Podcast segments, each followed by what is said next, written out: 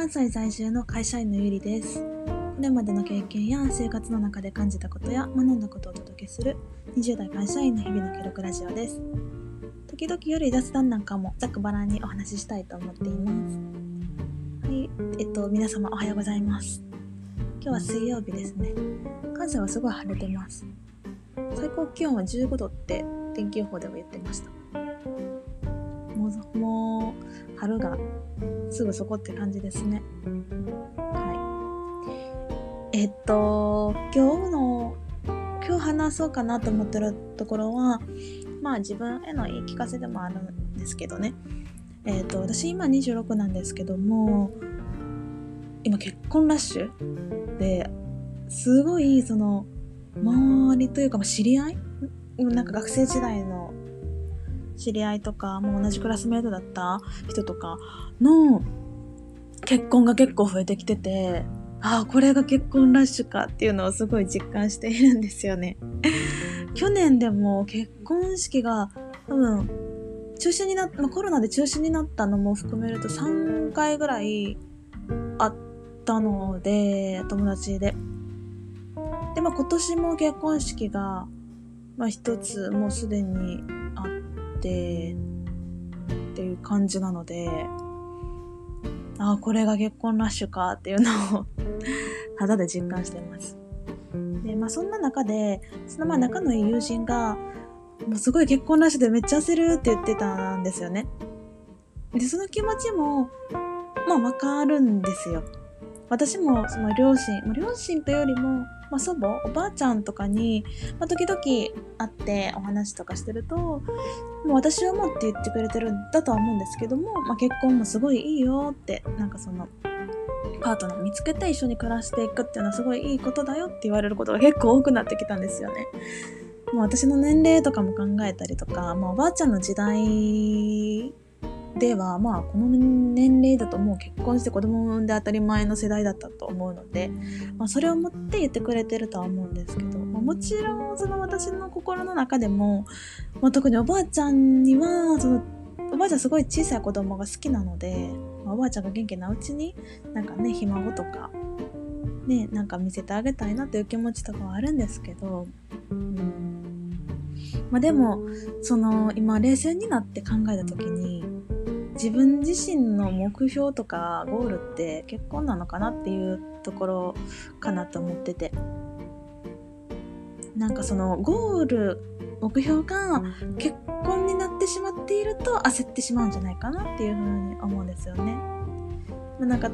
そうですね。なんか周りがその目標達成してる。あなんか私目標達成してない。やばい焦るみたいな、ま、仕事でもそうなんですけどなんかその目標が結婚になってるっていうところでなんかそういった結婚ラッシュとかに、まあ、目標達成ラッシュって言ったらいいんですかね にすごい焦ってるんじゃないかなって思うんですよ。うん、ただ私の今の目標としては別にその結婚が目標とかではないんですよね。なんかそのもちろんなんか素敵なパートナーと出会って結婚して、まあ、子供を持ちたいっていう夢もあるんですけどもその今の私の目標の一つとしては、まあ、精神的なものと経済的な自立っていうところに置いててでそれが優先順位の高い目標かなと思ってるのであくまで結婚とかっていうのはその何ていうか優先順位の高い目標とか夢ではないんですよね。いついつまでに結婚したいっていうのとかもあんまり今ざっくりとしかないので、うん、なのでその今自分が目標としてることを意識したらなんか別に結婚ラッシュに焦る必要なんてないよなっていうふうに思いました。もう目標なんてないと思う方はまず自分の価値観から探ることからやってみてもいいんじゃないかなって思います。なんかそこからなんか自分が目標にしたいところとか見えてくるんじゃないかなと思ってて、まあ、実際私もそうでした今もまあ日々なんかどういった価値観があるのかなっていうのはまあ探りながら過ごしているところはあるんですけどね。うんま、なんか価値観を探るとかなってくるとちょっとまた話が長くなるので、もうちょっと別の機会にしたいと思います。はい。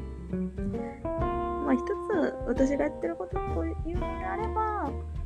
まあなんか本とかいろいろあるので、まあそういうのでちょっと読んでやってみてしたりとか、まあなんかその勉強会だったりセミナーとか行って参加してみて、ちょっと価値観探ってみたりとかっていうのをちょっとやってみていますね。結局それですごい良かったので、今もちょっと継続してやっていきたいなと思っているところですね。うん。もうちょっとまた話長くなるので、またこういうお話はまたしたいなって思います。はい。ではまあ今日も仕事なので、これから仕事に行ってきます。皆さんも、はい、今週もまだまだ続きますが、楽しみながら、まあ仕事はもう頑張りながらやっていきましょう。はい。えっと、じゃあ今日も聞いてくださってありがとうございました。また聞いてくださったら嬉しいです。あ、えっと、一応、えっと、D、インスタグラムとツイッターやってるので、よければ見に来てください。はい。コメントとかもしてくれたら嬉しいです。はい。えっと、ポッドキャストラジオの紹介ページに、あの、フォームを作っているので、そこにもあの、コメントだったり、質問だったりとか書けるので、よければあの何か投稿してくれたら嬉しいです。はい。という宣伝でした。ではでは、じゃあ、聞いてくださってありがとうございます。ではまた聞いていただけたら嬉しいです。